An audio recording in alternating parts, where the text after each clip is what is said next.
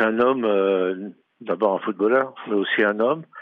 Il a marqué le football euh, de par son talent, euh, sa classe, ses buts.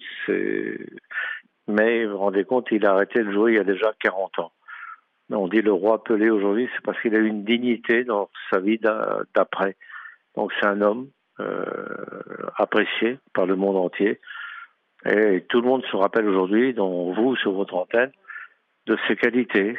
C'est quelqu'un qui dominait le ballon, ce qui est vraiment euh, le métier, euh, qui faisait vibrer les foules, mais qui a toujours eu une conduite exemplaire après, pendant, avant, euh, tout le temps. Donc c'est quelqu'un d'une grande classe. Vous j'ai presque son âge, donc je connais évidemment son histoire de, de football. J'ai pu l'admirer sur ses gestes, sur la beauté de ses gestes c'est sa qualité et sa classe. Et il n'y a, a, pas d'homme comme ça, en fait.